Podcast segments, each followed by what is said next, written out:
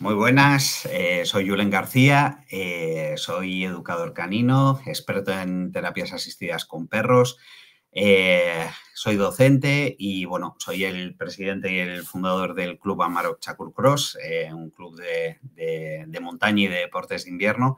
Entonces hacemos actividades con perros y, y, en esta charla sobre todo lo que, lo que quiero explicar, lo que quiero hablar eh, son los beneficios de realizar deporte con perros, eh, como son un poco los perros deportistas, básicamente casi cualquier perro es deportista, y qué tipos de, beneficios tiene, qué beneficios nos aporta, eh, cómo nos ayuda con los problemas que nos encontramos día a día con los perros, diferentes modalidades deportivas y cómo deberíamos plantear cualquier tipo de, actividad deportiva, deportiva con un perro. Y por último os voy a presentar el proyecto Corrican en el que estamos metidos y estamos colaborando y, es un proyecto muy interesante.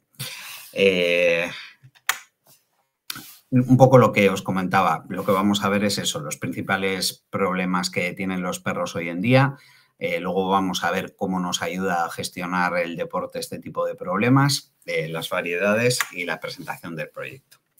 Muy bien, la experiencia que, hemos tenido, que tenemos como, como educadores caninos, es que no paran de, llegarnos perros principalmente pues, con muchísimos problemas de estrés. De hecho, la mayor parte de los problemas que tienen hoy en día los perros, eh, eh, los perros que acuden al centro de educación canina, eh, vienen derivados del estrés. Al final, ¿qué son qué, cosas pueden generar estrés a un perro? Pues le genera la, la pulsión sexual. Hemos hipersexualizado a los perros durante años para que el padre se cruzara con la hija, el abuelo se cruzara con la hija, sobre todo todos los cruces que hemos hecho para, para esta creación de razas y para, para conseguir siempre como los individuos más o más bonitos o más profesionales dentro de, lo, de, cada medio raza inventado, lo que sea. Eh, y entonces, ¿qué pasa? Los hemos hipersexualizado tanto que ahora el, el perro realmente, hablando mal y pronto, se lo piensa en chingar y eso les genera bastante, les genera bastante, bastante estrés diario. Eh, hay una falta clarísima de ejercicio físico en la, en la mayor parte de los perros que tenemos hoy en día. Si pensamos en la cantidad de horas que pasa que de las 24 horas que tiene el día, cuánto tiempo pasa ese perro eh, paseando o cuánto tiempo pasa ese perro, bueno, también socializándose, relacionándose, eh, vemos que realmente la, la, actividad física para lo que necesita el perro son bajísimas. Eh, por otra parte, tenemos problemas de comunicación. Desde luego, eh, los humanos y los perros no hablamos el mismo lenguaje y, cada vez eh, tenemos un poco más de separación, entonces necesitamos un poco de, educadores caninos que nos ayuden a, entender qué es lo que quieren decir los perros, cómo se relacionan, cómo, cómo nos transmiten, cómo nos dicen las cosas. Eh, y luego también tenemos, por supuesto, muchas cargas instintivas no satisfechas. Eh, llevamos miles de años seleccionando perros para que hagan ciertas cosas.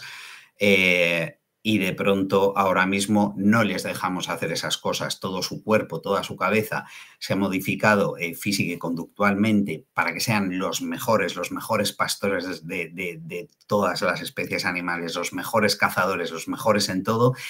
Y de pronto los tenemos en casa viendo Netflix. Entonces, ahí hay muchísima carga de estímulo que, no se satisface.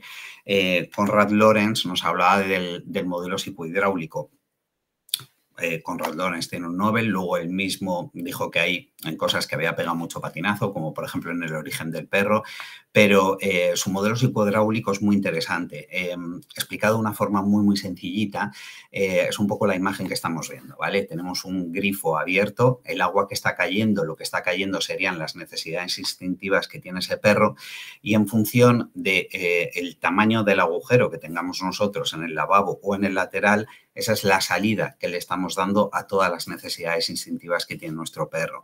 Si eh, tenemos el grifo muy abierto eh, y el agujero por el que intenta salir el agua es muy pequeñito, al final esto se acaba desbordando. Básicamente en eso se, se basa el modelo psicohidráulico y que es fuente de gran parte de los problemas que nos estamos encontrando.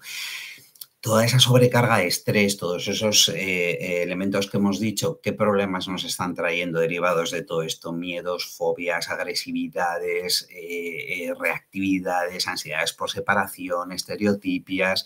Vale.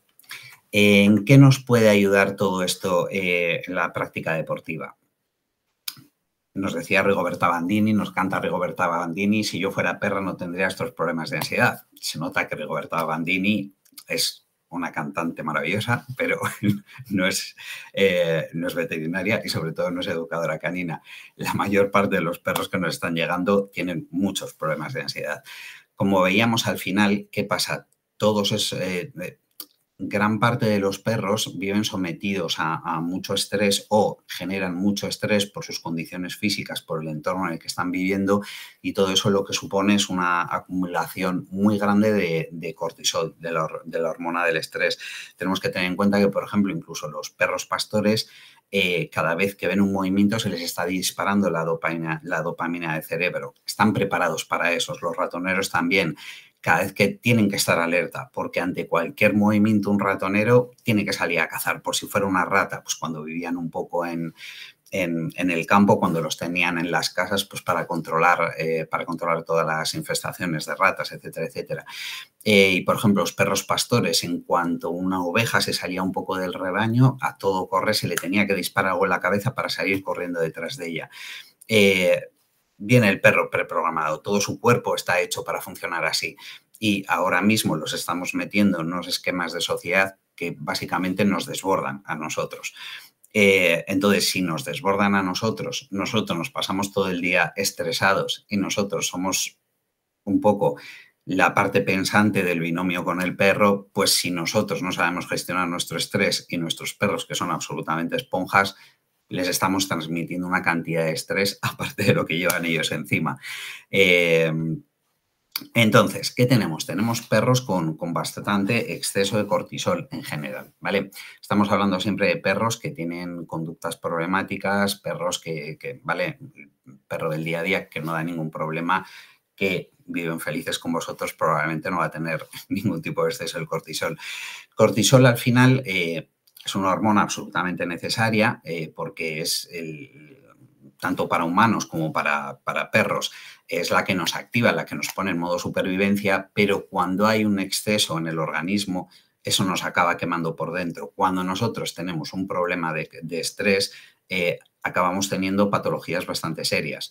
Los perros exactamente igual. Eh, ¿Cómo se combate ese, exceso de cortisol? Mediante actividad sexual, prácticas sexuales, el que pueda, eh, y si no, mediante ejercicio, ¿vale? El ejercicio moderado y de larga duración, como nos dice, como nos dice el, doctor James en el libro Neuropsicología Canina, Introducción al Sistema Nervioso, el estrés, la emoción y la reducción del estrés, em, un ejercicio moderado y de, y de, más duración, de una duración más o menos de una media hora, eh, produce serotonina, produce noradrenalina, produce beta-endorfinas y todo esto combate el cortisol.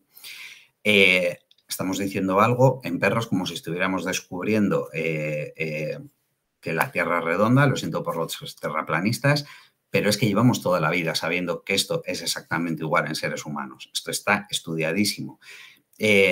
la actividad física en seres humanos nos produce serotonina, noradrenalina, beta-endorfinas, nos ayuda a sentirnos mejor, eh, eh, nos ayuda a tener muchísima mejor salud, ¿vale? Eh, literalmente, este libro nos comenta el ejercicio moderado y regular aumenta los niveles de serotonina, noradrenalina del cerebro, lo cual tiene un efecto similar en el perro a la medicación antiansiedad. Lo que decíamos en humanos, exactamente lo mismo.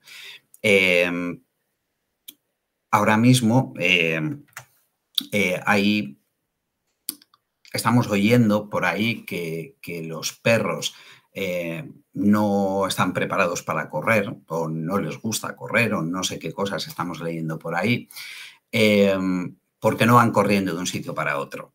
Eh, sorpresa, eh, todo el cuerpo humano está preparado para correr. correr no es una evolución de caminar, tenemos un cuerpo, eh, que es una combinación perfecta maratoniana. Tenemos piernas elásticas, tenemos troncos enclenques, glándulas sudoríparas, vaya, nuestro cuerpo, el cuerpo del ser humano, está absolutamente preparado para correr, está absolutamente preparado para el deporte y sin embargo no vamos haciendo deporte por la calle, no vamos todos corriendo por la calle. El hecho de que no vayamos haciendo una cosa no quiere decir que nuestro cuerpo no esté preparado para ella. Eh, los perros tienen el cuerpo perfectamente preparado para el ejercicio, eh, tienen la musculatura muy roja porque retienen muchísimo oxígeno, el cuerpo del galgo tiene una flexibilidad en la columna que le permite plegar totalmente para alcanzar velocidades prácticamente de 60 kilómetros por hora. Eh, los perros de tipo Graco, los setter, están preparados para correr durante horas a su bola por el monte, disfrutándolo cuando oímos a alguien decir que, los perros habitualmente no corren, esta gente o no pisa la playa o no pisa los parques de perros. Es lo que más les divierte a los perros, perseguirse entre ellos, jugar entre ellos. Por supuesto, no todos los perros, por supuesto, no todas las razas, pero sí, la gran mayoría de los perros. Em, hay dos estudios, uno de 2015 y otro de 2011, eh, de la, uno de la Universidad de Heidelberg de Alemania y el otro de, de la Universidad de Arizona, eh, que hicieron básicamente una serie de pruebas. Subían a perros, a hurones y a uno de ellos hizo con ratones, eso es, y el otro con humanos, con hurones y con, y con perros. Se les subió a una cinta de correr y se les ponía a caminar durante 30 minutos. Eh, al de 30 minutos se veía, como vemos aquí en los gráficos, eh, la parte blanca es el subidón de, endocannabinoides que, ha habido en, tanto los humanos como los perros como los hurones eh, después de 30 minutos caminando en una cinta de andar. Eh, sin embargo, si se ponía a, las, tres especies a correr en esa cinta durante 30 minutos, vemos como los endocannabinoides se disparaban totalmente. ¿Vale?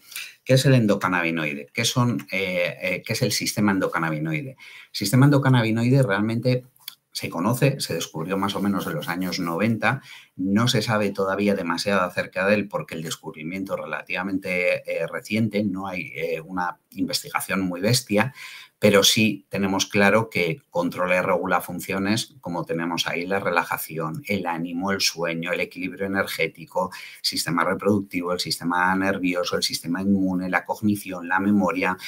Eh, eh, últimamente se está trabajando estos, más o menos estos dos últimos años, se está trabajando mucho con CBD, tanto en personas y en perros. Y es porque el CBD precisamente actúa sobre el sistema endocannabinoide. No es tanto que el sistema endocannabinoide esté como desligado de todo lo demás, sino que funciona como si fueran mm, llaves y cerraduras hacia todo el resto de los sistemas del cuerpo. Por eso es tan importante y por eso nos ayuda tanto.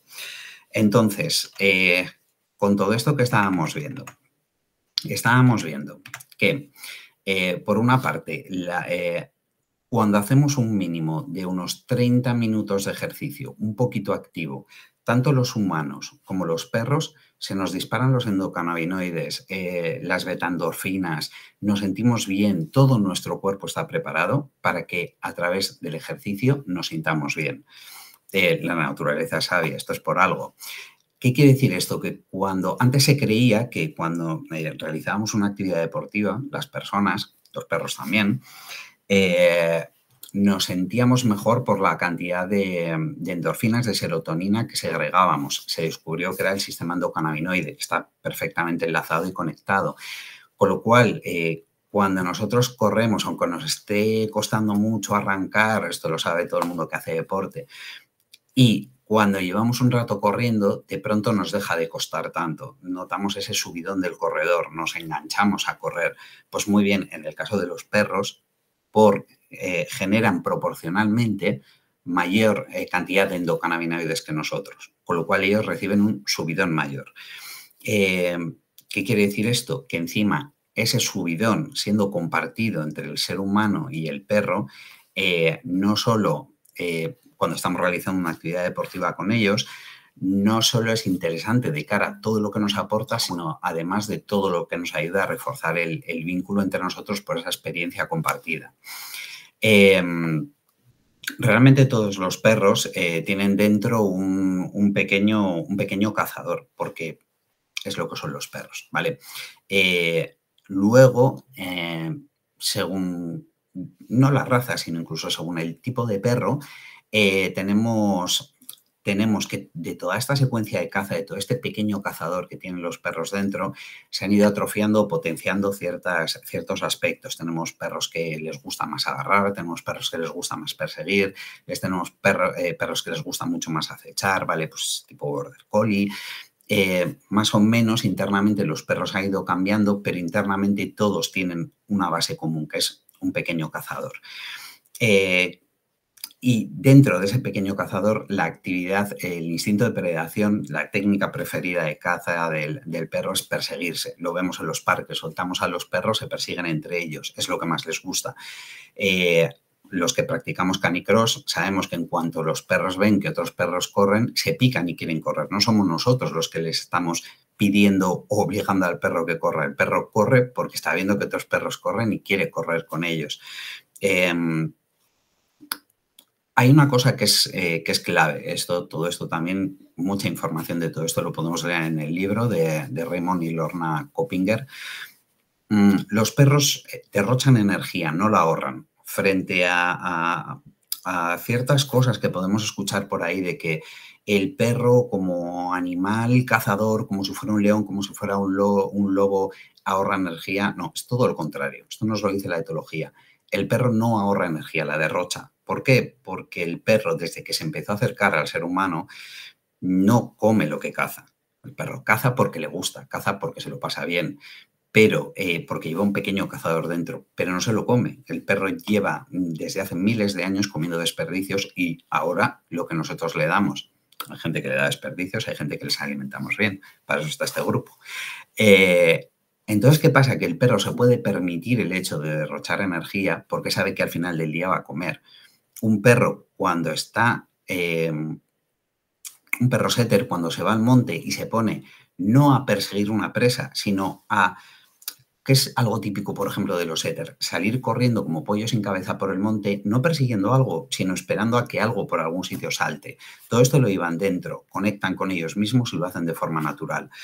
Em, ese perro está derrochando energía, no está guardando por si tiene que cazar. ¿Por qué? Porque cuando vuelva a casa va a tener la comida. Cuando un perro está pastoreando y tiene rebaños de 3.000 ovejas y, en cuanto una día se mueve, sale cingando un, un, kilómetro, dos kilómetros de carrera toda pastilla, no está ahorrando energía, constantemente la derrocha, porque sabe que no necesita coger a esa presa, no necesita hacer nada, que su alimentación no depende de ello. Para eso se arrimaron a nosotros, por eso están con nosotros. Los perros que tenemos nosotros eh, hoy en día, cuando les apetece corren como pollos sin cabeza, cuando les apetece van más lentos y de hecho tenemos que ser nosotros quienes tengamos cuidado con el perro, porque muchas veces no tienen cabeza, hablando mal y pronto, ni para sobrevivir les llevamos al monte, ese día hace un poquito de calor y tenemos que ser nosotros los que digamos, tío, hoy hace mucho calor, hay que dar la vuelta, o te tengo que mojar un poco más, porque muchos de nuestros perros es que no se enteran hasta que, pueden, tener, eh, pueden llegar a tener un riesgo de golpe de calor. Entonces, los perros derrochan energía, esto es un hecho. Y decir lo contrario es no haber visto un perro.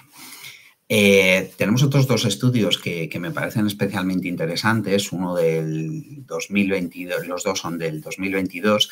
Uno de ellos se está realizando en, España. Es un estudio pionero de la profesora de veterinaria Milagros Benito de la Universidad CEU Cardenal Herrera. Eh, en el que evaluaron eh, la salud y el bienestar de perros que practicaban deportes de alto rendimiento. Y básicamente la, la, conclusión que sacó el estudio es que esos perros tenían mucho mejor la salud. Estaban haciendo eh, niveles de deporte a una intensidad muy alta y eso hacía que su salud mejorara. Eh, ¿Qué tipo de perros tenemos que hacen muchas veces un trabajo muy fuerte? Perros que están realizando búsqueda, perros que están realizando rescates. Eh, en esos perros sí se puede medir realmente el alto rendimiento porque hay que tener mucho cuidado con ellos, hay que vigilarlos mucho, hay que hacer que trabajen durante muy poquito tiempo porque son exigencias muy altas. Eh, y lo que se ha visto es que precisamente esos perros que hacen ejercicio eh, a, altas intensidades, lo que se está viendo desde la Facultad de, Veterinaria es que su salud es mejor. Eh, están, se convierten como en en, superatletas. Esto es lo que básicamente determina el estudio.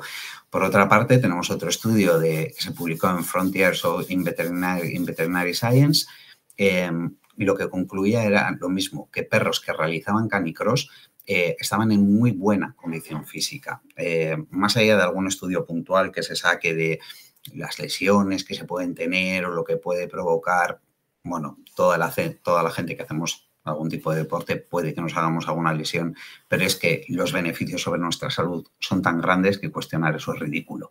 Es como, quiero decir, hoy en día a nivel de personas tenemos problemas de sedentarismo o tenemos problemas de lesiones entre la gente que hacemos deporte. Quiero decir, eh, un perro que no se mueve de su casa y básicamente tiene un sobrepeso brutal, se va a lesionar si salta de la cama y cae mal, se hace daño en la pata, evidentemente. Pero es que el riesgo de que se le pare el corazón, eh, el riesgo de la salud articular, el riesgo de todo es increíble. Cuando sabemos, sabemos que si ese perro eh, puede realizar eh, deporte de vez en cuando, toda su salud va a mejorar, su cabeza va a estar mucho mejor y vamos a tener un perro mucho más sano. ojo, tampoco nos vamos a volver locos ahora con esto. Em, no vamos a llegar al, extremo de lo que se hablaba siempre, un perro cansado es un perro feliz. Estas cosas son, están muy, muy llevadas a la, reducción máxima. Como en todos los deportes, eh, hay que aprender a hacer los deportes. Eh, ¿Qué nos hemos encontrado? Incluso perros que simplemente saben hacer cuatro habilidades y las hacen con una ansiedad brutal. Cualquier cosa que queramos enseñar a un perro, deberíamos ayudarnos y guiarnos por profesionales. Porque yo veo un vídeo en internet de un perro que está haciendo algo de agility, yo no estoy eh, preparado para coger a mi perro, llevarle a esos parques de agility que se están montando en todos los pueblos y ciudades y ponerme a trabajar con el perro, porque ahí sí que soy yo el que puedo provocar lesiones al perro por hacer las cosas demasiado rápido, por no haber sido eh, muy... Eh, no haber hecho las cosas poco a poco y muy paso a paso, eh, no haber sido muy progresivo, quiero decir, intentar hacer las cosas muy demasiado rápido, muy a lo bestia, de pronto llevarle por sitios para los que el perro no está preparado, eh, es cierto que los perros de serie vienen físicamente muy potentes, eh, tienen un sistema propioceptivo, el que determina la posición, el equilibrio, el, que hace consciente al perro de cuál es su postura, en qué posición está. Eh, el sistema propioceptivo del perro que es hasta tres o cuatro veces superior al del humano. Pero eso no quiere decir que no se pueda trabajar, que no se pueda entrenar, incluso que no se deba.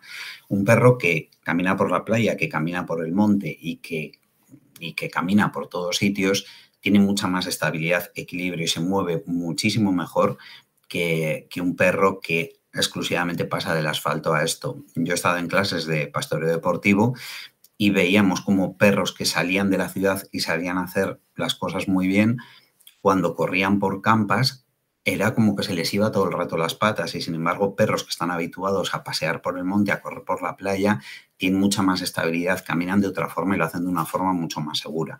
Es decir, aunque ellos tengan mucho más equilibrio y conciencia de su propio cuerpo, mucho más que nosotros, al igual que nosotros, eso también se puede entrenar. Entonces, un poco cómo, cómo quería enfocar esto que no porque nosotros veamos vídeos de internet sobre cosas que pueden hacer los perros, estamos preparados para ponernos a intentar hacer cualquier cosa en casa sin saber, porque ahí es cuando estamos enseñando al perro a una actividad que debería ser divertida y debería desestresarle, podemos conseguir que esa actividad le estrese. Pero eso es por nuestra mala praxis, eso no es porque esa actividad estrese al perro. Eh, si a un chaval le gusta jugar al fútbol y cada vez que va a jugar al fútbol su padre monta unos pollos del horror en, eh, cada, vez que va a ver jugar al chaval, el chaval le va a acabar generando estrés el hecho de ir a jugar al fútbol. Eh, ¿Esto es el problema del fútbol? No, esto es el problema de que se está gestionando mal una actividad deportiva. Con el mundo del perro pasa lo mismo. Lo que pasa es que así como tenemos Bueno, decir que tenemos bastante conciencia de nuestras limitaciones como seres humanos, pero no. Vemos gente corriendo por la calle que no sabe ni qué zapatillas debería llevar. Vemos gente que se apunta al gimnasio, no se deja asesorar por el profesional y está haciendo auténticas barbaridades con su cuerpo, que se acaba haciendo lesiones, tirones. Siempre tenemos que dejarnos asesorar y aprender de los profesionales. Y en el mundo del deporte con perro, por supuesto. Eh, hasta hace poco era, hasta hace unos cuantos años era impensable la, figura del educador canino, era para pringaos. Ahora ya está muy establecido, está muy socialmente, está muy normalizado que la gente acuda donde un educador canino.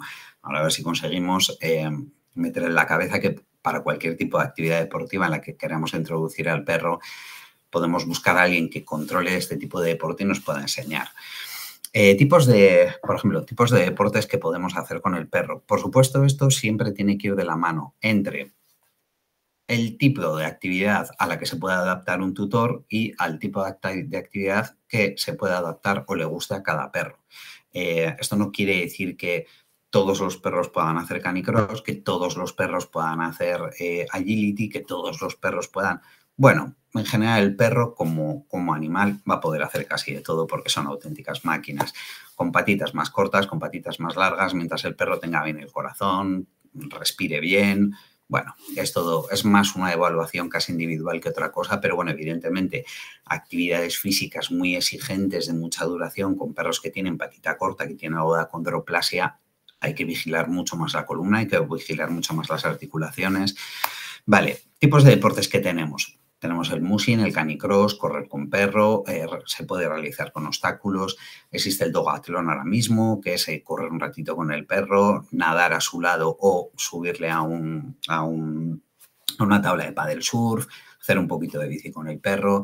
Eh, para gente que no le guste correr, están las modalidades de, de dog trekking. Ahora me voy a parar un poquito más sobre ellas. Eh, tenemos eh, actividades que también son deportivas, independientemente de que también podamos profesionalizarlo, como el rescate o el mantrailing. Eh, ¿Qué es el rescate parecido? ¿Qué es el mantrailing? Son dos cosas un poco diferentes con la misma base. En el rescate, el perro busca un olor humano, se le enseña a buscar un, un olor humano y entonces va realizando búsquedas, haciendo símbolos de infinito, haciendo zigzag por el monte, intentando buscar a un ser humano.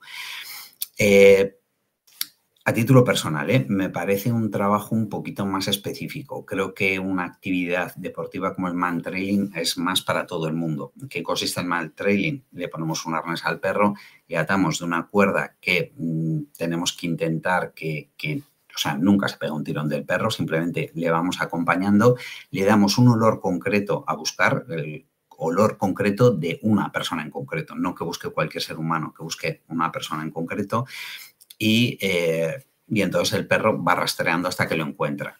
Eh, es una actividad increíble para el perro, aparte de, pues eso, de lo, lo increíble que es ver a los perros trabajar con el olfato, lo bien que les viene, lo mucho que les cansa. Más el mal trailing se practica tanto a nivel urbano como sobre todo en campas, en monte, con lo cual también el perro está disfrutando de la naturaleza eh, como, como práctica deportiva, me parece completísima.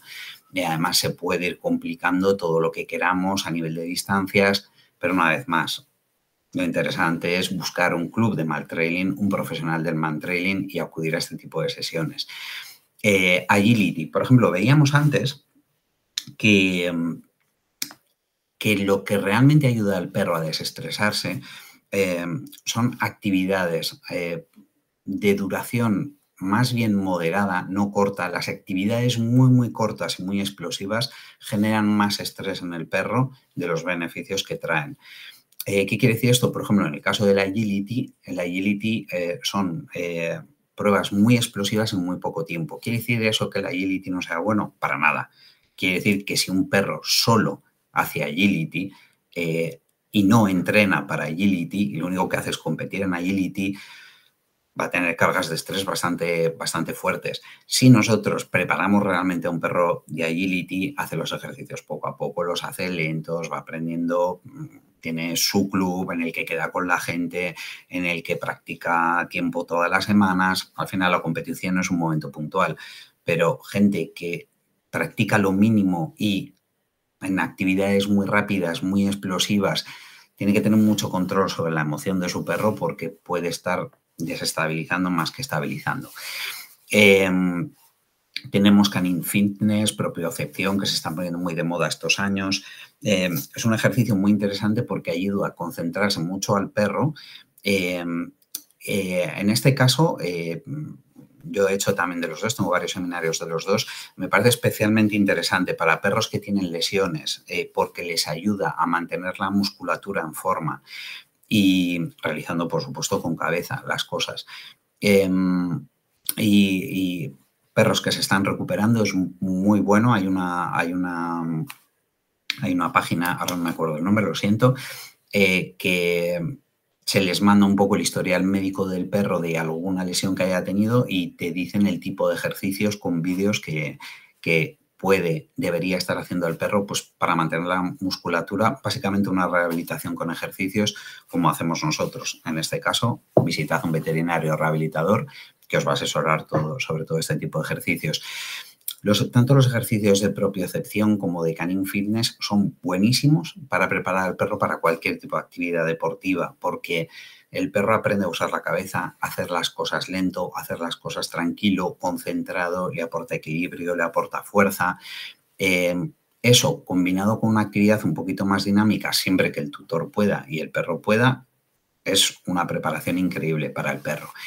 Eh, como siempre, buscad profesionales. Si veis vídeos en Internet, al final todo este tipo de actividades, aparte de la posición del tutor, aparte de en qué momento exacto hay que dar un premio, eh, buscando siempre la estabilidad emocional del perro, no el hecho de que se suba una bola, el hecho de que se suba un palo, el hecho de que siempre hay que buscar esa estabilidad emocional en el perro, siempre guiaros por un profesional.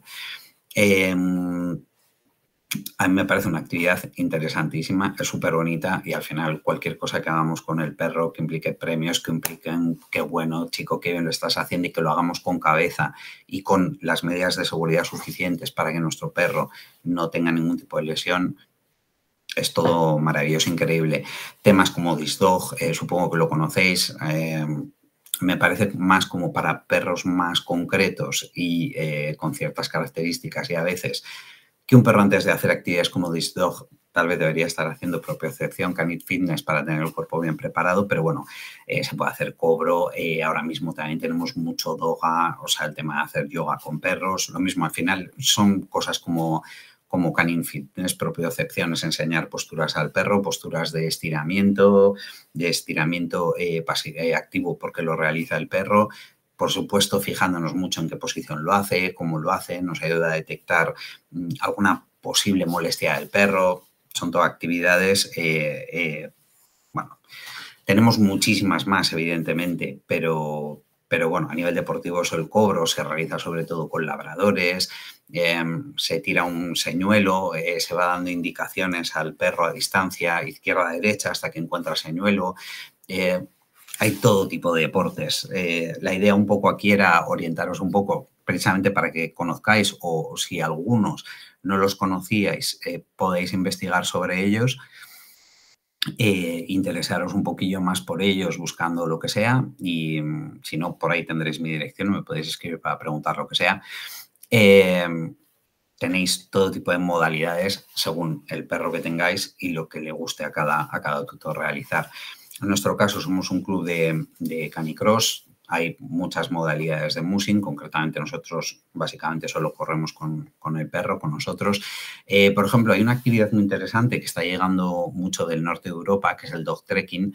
Eh, realmente en Europa todo este tipo de, actividades deportivas no están planteadas como una competición, están eh, planteadas como actividades lúdicas en el que la gente queda para realizar todo esto en conjunto mucho más que para, compartir, para, que para competir entre ellos. Entonces, por ejemplo, el dog trekking consiste en senderismo en largas distancias.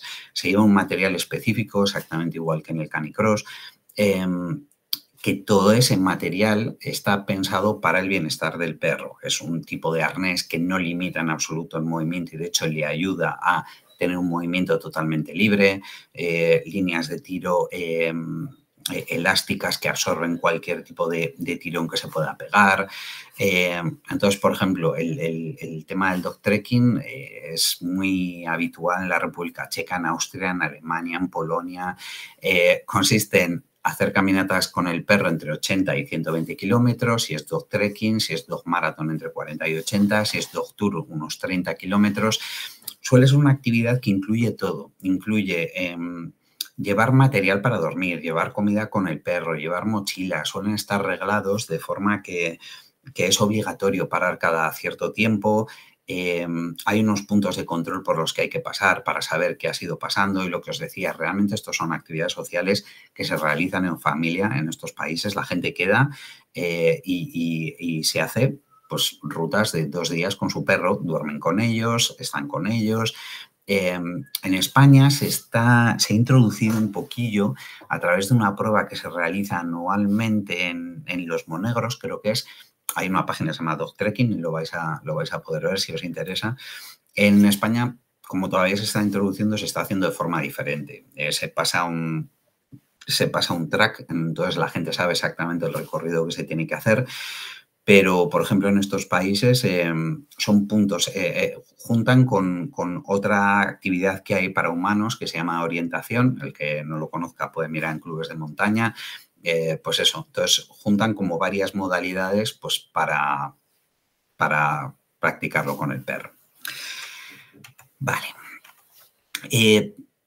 siempre Tal como he estado diciendo varias veces durante la charla, siempre que planteemos eh, hacer cualquier tipo de actividad deportiva con el perro, siempre hay cosas que tenemos que tener claras desde el principio. Que yo vea hacer algo no quiere decir que me pueda, como os decía antes, que me vaya a poner a hacerlo sin cabeza, sin control. Lo primero de todo, el perro es nuestro compañero de deporte, no es parte del material. No se trata de, no, si nos empieza a a poder el veneno de la competición o, nos enfadamos porque el perro hace o no hace algo, lo mejor es que lo dejemos. Desde luego nos hemos equivocado de deporte. Eh, nuestro perro es, el compañero, no es material. No es material absolutamente para nada, es nuestro compañero, es nuestro... Lo mismo que en todas las actividades entre humanos, em, los deportes de equipo unen mucho al equipo. En, cada vez que realizamos un deporte con nuestro perro, esto tiene que unirnos. ¿sí? Alguno de los dos se está mosqueando, se está cabreando, esto no está funcionando. El deporte tiene que ser un estabilizante emocional, tiene que ser una fuente de salud, no una fuente de estrés. Si no, algo estamos haciendo mal, algo estamos haciendo francamente mal, porque al perro le, le, flipa. Eh, nos ayuda con la obediencia porque casi todos los deportes implican una parte de aprender a comunicarnos con nuestro perro, eh, pedirles cosas. Entonces, siempre nos ayuda a entender la motivación, siempre nos ayuda a, motivar, a, aprender a motivar al perro.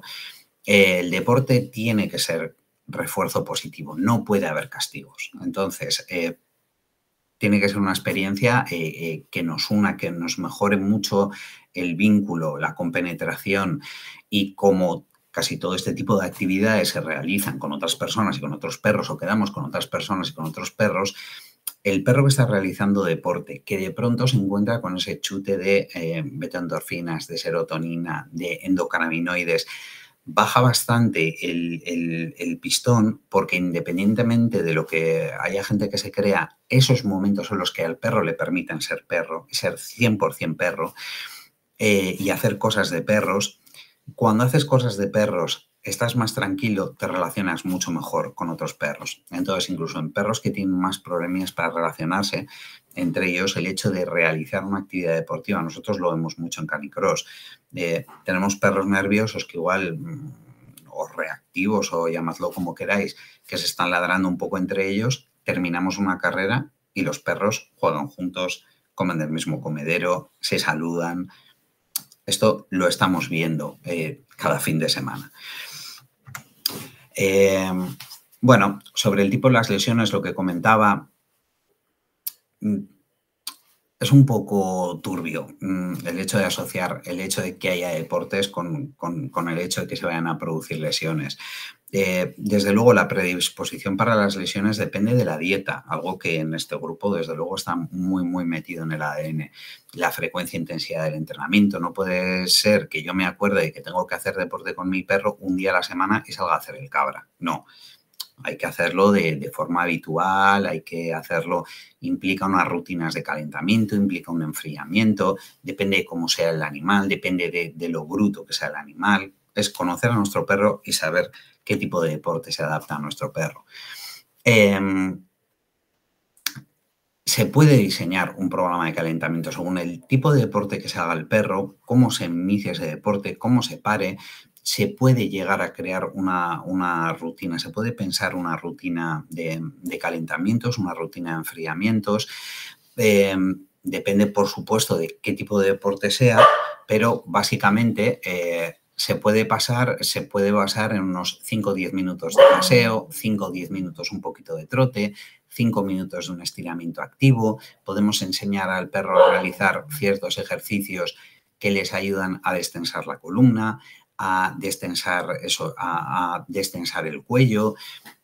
Como os decía, buscar un profesional que os ayude, que os explique, que os asesore, que enseñe a hacer este tipo de ejercicios eh, de una forma correcta, eh, siempre que estén bien hechos, no que lo hagamos mucho, siempre va a ser mejor la calidad que la cantidad.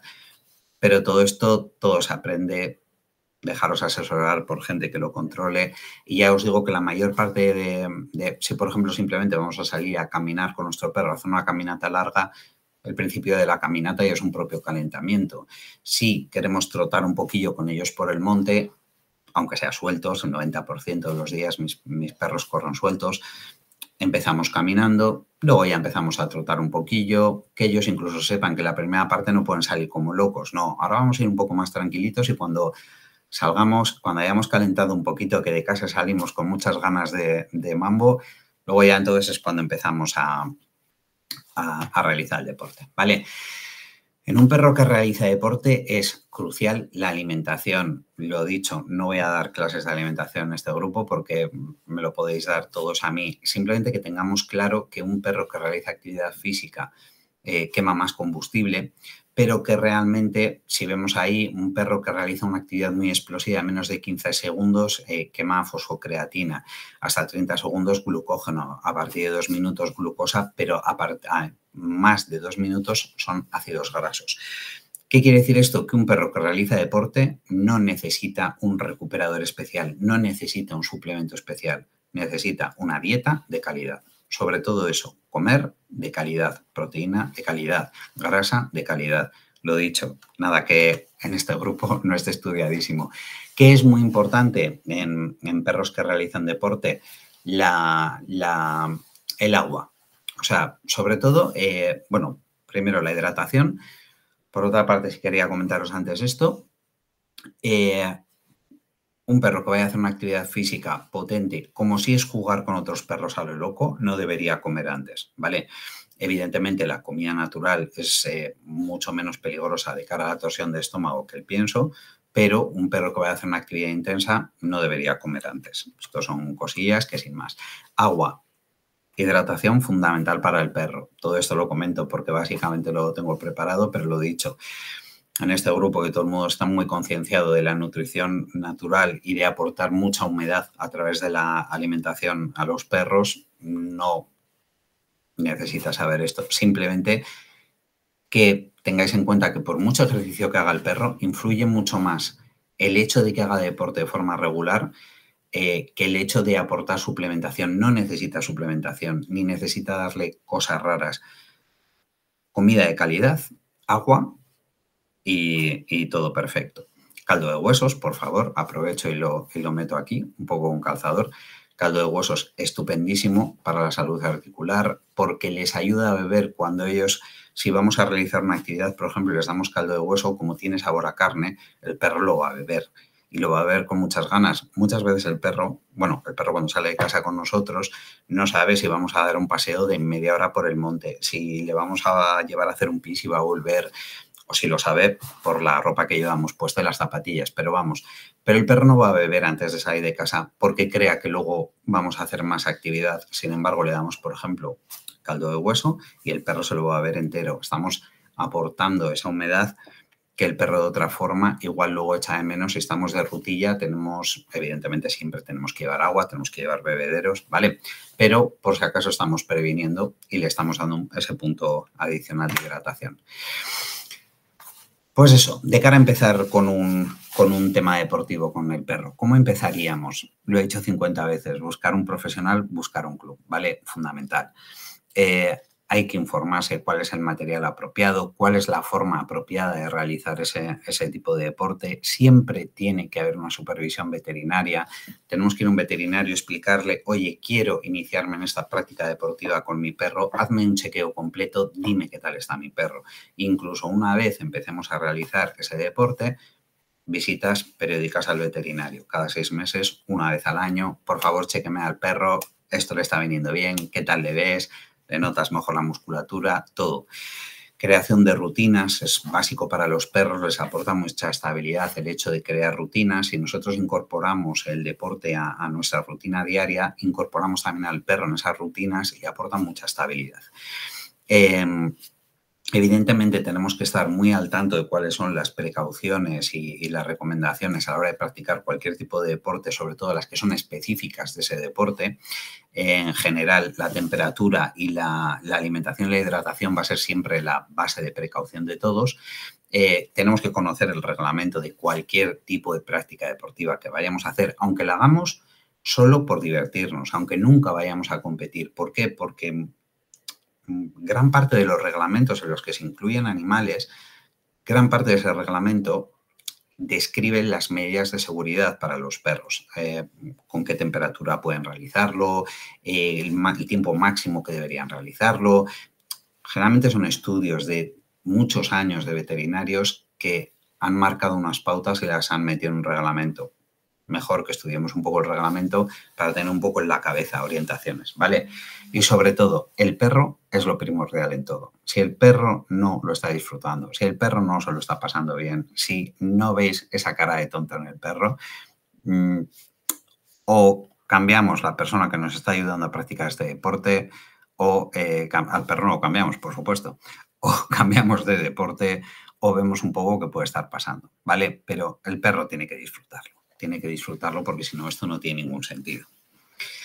Eh, por último, os voy a comentar un poquillo, nada, en dos minutillos, los que hayáis aguantado hasta aquí, eh, en qué consiste el proyecto Corrican. El proyecto Corrican es un proyecto que ha puesto en marcha uno de mis compañeros de club, Xavi, que a través del, doctorado está realizando.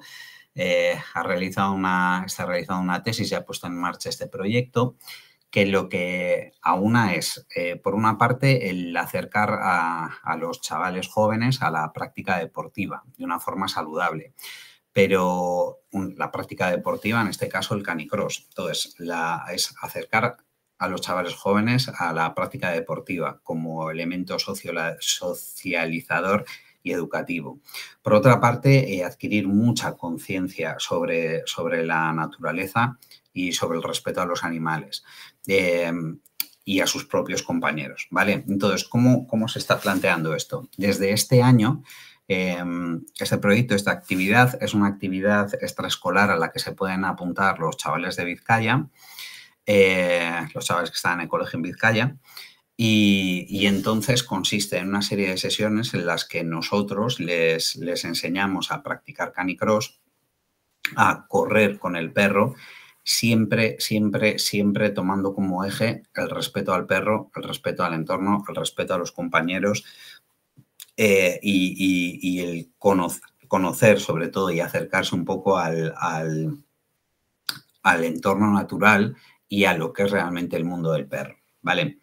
Eh, pues eso, les estamos enseñando a trabajar en equipo, a implicarse, a, tener una actitud activa. Eh, hemos diseñado un plan en el que se, se, les explica desde lo que es el origen del perro hasta, hasta básicamente en qué consiste, en qué es un perro, cómo funciona, cómo comunicarnos con él. Eh, la experiencia este año que se ha puesto en marcha ha sido eh, absolutamente increíble. Hemos tenido que al terminar las sesiones no nos podíamos llevar a los perros porque los chavales no paraban de abrazarlos y se querían quedar con ellos y realmente ese era nuestro objetivo, más que que los chavales de pronto eh, estén mm, practicando canicross, estén practicando la, actividad que a nosotros nos gusta, sobre todo que veamos que hemos conseguido que a través del deporte eh, conectarlos de una forma al deporte, pero sobre todo conectarlos al, al, mundo natural y al mundo del perro, que desarrollen esa en tan poquitas sesiones, esa empatía tan brutal con, con ese deporte que han hecho compartido con, con el perro. En este sentido, el proyecto que ha, que ha planteado mi compañero, en el que estamos trabajando, está, eh, se está llevando a través de la Diputación, a través de la Federación de, Deportes de Vizcaya, eh, a través de, la Universidad de Deusto. Es un proyecto absolutamente pionero, no hemos encontrado nada, nada a nivel internacional parecido. Eh, sí hemos visto que se, se, han hecho otro tipo de actividades con perros también, también tocando el tema deportivo, ¿eh? y ha habido unos beneficios increíbles en, chavales con síndrome de Down, en chavales con TDAHs. Eh, la verdad es que, o sea, se está explorando este terreno y de momento todos los resultados están siendo increíbles. Ahora mismo, tanto las leyes que, las, que se han hecho en España, las nuevas leyes, las de educación, la LOMLOE eh, y la ley de bienestar animal, como todas las leyes que están viniendo, viniendo un poco recomendadas impuestas desde Naciones Unidas nos hablan sobre el trabajo de la empatía con los perros y del fomento del deporte entre la gente joven. Y entonces en este proyecto hemos querido aunar las dos cosas. Entonces es por una parte el fomento del deporte, pero sobre todo trabajar de, una forma muy, muy transversal, eh, muy más que transversal, que sea prácticamente la columna vertebral del respeto a los perros, el respeto, sobre todo la empatía con los animales en general y el, el entorno natural en el que, en el que desarrollamos este, este tipo de actividades. Eh, más o menos como lo estamos haciendo, sesiones cortitas para no cansar a los perros, para no cansar a los chavales y lo que os decía, los resultados están siendo increíbles y si queréis podéis buscar información sobre ello. Eh, a partir del año que viene la previsión es que crezca mucho eh, y, bueno, la verdad es que la, experiencia está siendo, está siendo increíble. Y básicamente eh, eso es todo lo que tenía por, por contaros. El lema que tenemos en nuestro club es el perro siempre por delante, no porque en pruebas deportivas el perro tenga que ir por delante de nosotros, sino porque el perro tiene que ser la prioridad absoluta de todo, en nuestro deporte y en cualquier cosa que hagamos. Nosotros hemos decidido tener un perro, el perro tiene que ser la prioridad, ¿vale? A la hora de realizar cualquier deporte, a la hora de, hacer cualquier cosilla. Ha sido un placer. Eh, espero que os haya parecido interesante. Para cualquier dudilla me buscáis, me preguntáis o lo que sea. Y un saludo.